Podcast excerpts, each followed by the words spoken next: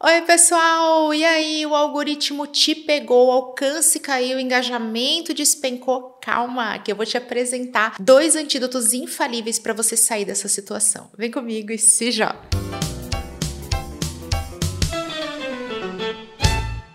Eu tenho um conteúdo inteiro dedicado a explicar para vocês como o algoritmo funciona. Ele já tem muitas dicas para que a gente caminhe a favor dele. Todo esse conteúdo foi feito a partir do comunicado oficial do próprio Instagram, então é informação relevante. Mas vamos lá, que eu também tenho que deixar claro para vocês que o algoritmo do Instagram usa um tipo de inteligência artificial que é o aprendizado de máquina. O que, que significa na prática? Que ele aprende a partir das ações das pessoas, as ações dos usuários. Então, gente, em linhas gerais, quando a gente caminha a favor do algoritmo, a gente também caminha a favor daquilo que as pessoas mais querem ver, daquele tipo de conteúdo, formato, perspectiva e enfoque de conteúdo que as pessoas preferem. E aí, enquanto eu apresento para vocês esses antídotos com dicas práticas para que você possa caminhar a favor do algoritmo e sair desse momento aí de baixo alcance, baixo engajamento e conseguir retomar seus resultados, eu também já vou aproveitar e falar da minha própria experiência. Muitas vezes eu planejei, preparei, publiquei conteúdos que, poxa, eu tava ali orgulhosa, sabe? Falando, poxa, que bom que eu fiz isso, o conteúdo sob medida tá incrível. E aí flopou, aquela história do não deu certo. Eu ficava assim, gente, culpa do algoritmo. Como é que pode? Conteúdo tão bom. Ficava ali me perguntando isso, a gente né, finge que não liga, mas no fundo sempre fica ali se perguntando, faz parte. E muitas vezes eu resgatava esse conteúdo através de uma outra outra perspectiva, de um novo modelo, uma nova maneira, um novo enfoque. E aí funcionava. Sem falar das vezes em que eu não botei fé nenhuma, sabe? Postei e saí correndo, falava: não, não é possível, esse conteúdo aqui é só porque eu não tenho outra coisa para botar. E aí o que, que acontecia? Viralizava, falavam: nossa, é isso aí, também sou assim, e começavam a interagir. Eu reuni todos esses testes da vida real e compilei dois antídotos, duas estratégias para que vocês possam aplicar de uma forma super prática. Então vem comigo. O primeiro antídoto é a interação. Você deve ter ela como foco do seu conteúdo. Vamos lá. Esse ainda é um dos aspectos mais relevantes para o algoritmo. É o número de comentários, o número de reações. Ai, Camila, isso para o algoritmo? Claro que não, gente. Tem muita coisa envolvida no algoritmo e é isso que eu ensino no meu curso Instagram para marcas e profissionais. Faço convite para que você entre na lista de espera, mas é claro que ao longo desse conteúdo aqui, que é grátis e sem glúten, eu quero apresentar para vocês algo que é muito relevante, sabe? Que vocês vão aplicar e já vão sentir os resultados acontecendo. E é claro que a gente vai estar tá falando dos comentários, das respostas, dessas interações. Primeira coisa que você vai fazer é pegar um problema que você sabe que o seu público tem, algo que você sente na pele e que todo mundo que te acompanha também vai sentir ou é muito esperado que tenha. Vou trazer aqui um exemplo para minha vida real: a vergonha e o medo de aparecer em vídeos. Isso é sim um problema, uma dor que os meus seguidores têm. Muitos dos meus seguidores são profissionais, são marcas, são pessoas que estão ali com aquela, sabe aquela coisa, não sei como é que eu apareço, tenho vergonha da minha voz, não me sinto à vontade, mas eu sei que isso é importante, e fica se cobrando e acaba procrastinando não fazendo a coisa acontecer. Então eu pego esse problema que o meu público tem e eu passo para o próximo passo do meu antídoto. Eu vou contar que eu também tenho esse mesmo problema gerando identificação. Na hora de aplicar, eu tenho dois modelos para apresentar para vocês. O primeiro modelo é esse de dizer que você está passando por isso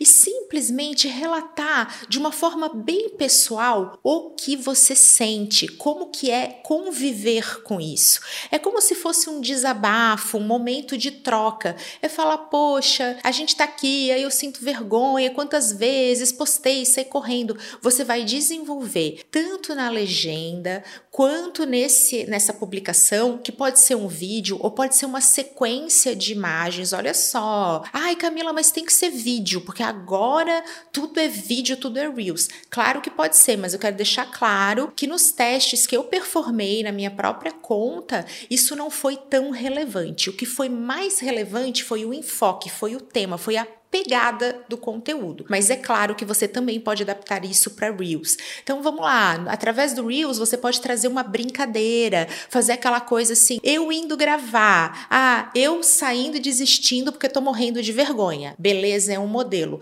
Segundo modelo, você pode trazer uma imagem, uma foto, um carrossel com uma sequência, né, de publicações falando como você se sente quando você tem vergonha, que você fica travado, né? Então você vai com compartilhar isso com as pessoas. No final dessa legenda, no final desse carrossel, você vai trazer para as pessoas: e aí, você também se sente assim? Você tem alguma dica para me dar? Ó, duas maneiras de finalizar: pedindo ajuda ou perguntando se as pessoas também se sentem assim. Um outro modelo que você pode usar é contar um pedaço dessa história e deixar as dicas que você vem aplicando, mesmo que você ainda não tenha sucesso total. Quando eu eu apresentei para vocês o que eu fiz para superar o medo e a vergonha, eu ainda estava no processo, não tem comparação como eu estou hoje, mas isso já me ajudou. E eu tô falando dessa minha experiência pessoal justamente para que você não ache que para gerar engajamento você tem que ser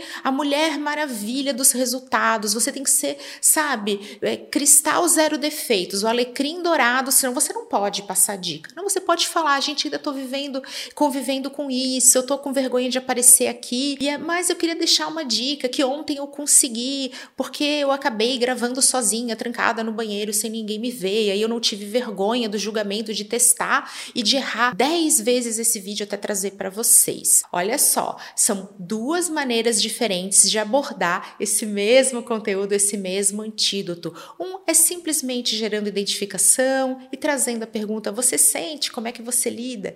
E o outro é já apresentando como você fez e pode ser poucas dicas, uma maneira, não é assim, olha só, resolvido. É trazer que você se sente assim, mais essa dica extra como super bônus do seu conteúdo. Mas a gente também tem os nossos stories. E os stories são o formato preferido da audiência. 40% das pessoas afirmam que gostariam que marcas e profissionais fizessem mais stories. Isso vale para as pessoas, os influenciadores digitais nem se compara, né? A gente gosta muito de consumir conteúdo através dos stories. Por lá você também pode aplicar essa mesma técnica. Basta começar comentando. Você pode fazer isso através de uma imagem, ou através de um vídeo rápido, ou só com um vídeo sem falar nada, só fazendo assim alguma coisa aparecendo ali, colocando uma música no fundo e dizendo: "Morro de vergonha de aparecer por aqui". Pronto, você já trouxe a questão do problema, a questão da identificação. A pessoa vai olhar e vai falar: "Nossa, eu também tenho vergonha de aparecer por aqui". E aí você vai deixar uma sequência de enquetes.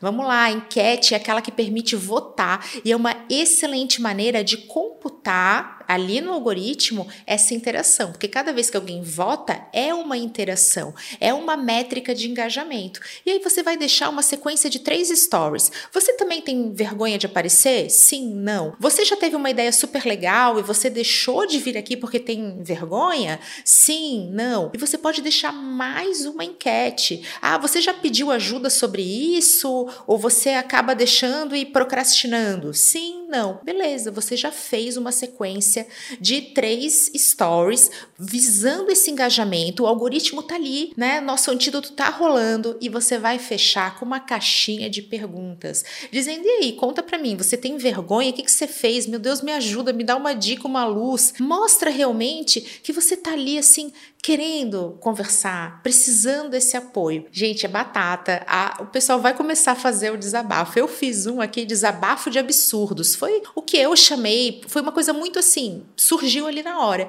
Eu falei, poxa, eu vou levar isso, desabafo de absurdos. E o pessoal começou a deixar ali seus desabafos também, meio que nessa conversa. E engajamento, no fundo, é isso, é conversar. E aí, se você quiser realmente dar aquele vrá no algoritmo, é a hora de chegar para as respostas Olha, na maioria dos testes que eu faço quanto a isso, eu nem chego a gravar vídeos. Eu faço muitas vezes uma cara, um bumerangue, boto uma imagem, mas vou trazendo essa interação. Gente, ó, infalível. As pessoas começam a ver as nossas respostas e eles começam a voltar, querendo participar das enquetes, querendo deixar o seu desabafo. Então eu comecei a ter uma retenção e você também vai ter isso se você aplicar. Uma retenção muito maior nos stories. As pessoas não pulam os seus stories, elas passam para frente diferente e aí voltam para entender melhor essa sequência, porque começam a engajar de verdade com seu conteúdo. E o nosso segundo antídoto é o posicionamento. Não adianta, nenhum algoritmo pode barrar a força de se posicionar,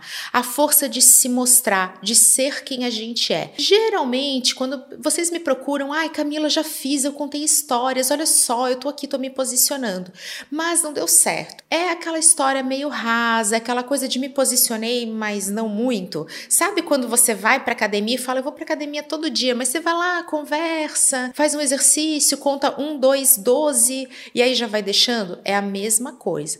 Aqui eu tô falando de você realmente trazer uma história de identificação. E, gente, vale o mesmo modelo que eu usei para o antídoto anterior. O que, que você vai fazer? Pega alguma coisa que você sabe que as pessoas sentem. Ai, Camila, o meu público são mães. Poxa, então o que, que uma mãe pensa? Você é mãe também? O que, que você sente? Como é que foi essa experiência? Você tem mais de um filho? Será que foi diferente com um com outro? Puxa, uma lembrança. Será que não quinta-feira dá para trazer um TBT, aquela coisa de, poxa, olhar para o passado, você vai buscar o gancho através de uma nova perspectiva e vai mostrar isso para você. Eu já fiz esse teste também e eu acabei compartilhando com as pessoas algo muito pessoal, que é a minha paixão pelo esporte. Eu amo vários esportes, mas em especial aqui o wakeboard, eu gosto dele, mas é uma coisa que me dá medo e muitas vezes eu acabo desistindo de praticar esse esporte porque eu tô lá, tô com medo, tô com receio e aí eu vou procrastinando. E eu trouxe esse tema para falar de uma aula que eu ia fazer, uma aula aberta, que eu sabia que ia ter muita gente vendo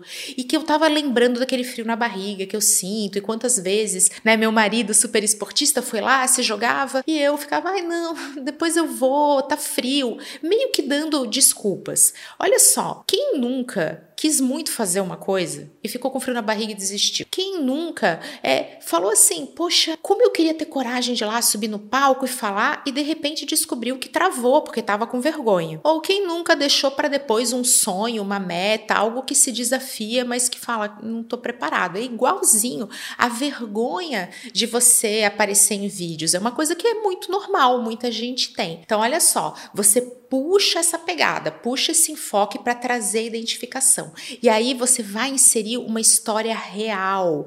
Gente, não precisa ser algo tão profundo. Tô aqui mostrando para vocês o exemplo de quando eu mostrei que uma maquiagem que eu adoro novinha, daquelas esgotadas, tinha quebrado. Eu não botei muita fé nesse conteúdo, até marquei meu amigo Flávio aqui, que já fez um podcast comigo sobre fracasso, meio que assim, ah, vou aqui até puxar, né, meu amigo que fala sobre fracasso, a gente vai bater um papo sobre isso. Foi muito despretensioso. Gente, muitas pessoas se identificaram com isso quando viram meu corretivo da MAC quebrado. Sabe aquela coisa de, nossa, isso já aconteceu comigo? Começaram a chover dicas de novos produtos, começou a chover interação, gente falando, meu Deus, que peninha, cata do chão, várias histórias, muito engajamento. Isso ajudou demais os meus resultados com o algoritmo, especialmente nos stories. Além de todas essas histórias pessoais, você também pode mostrar os seus valores, aquilo que você acredita.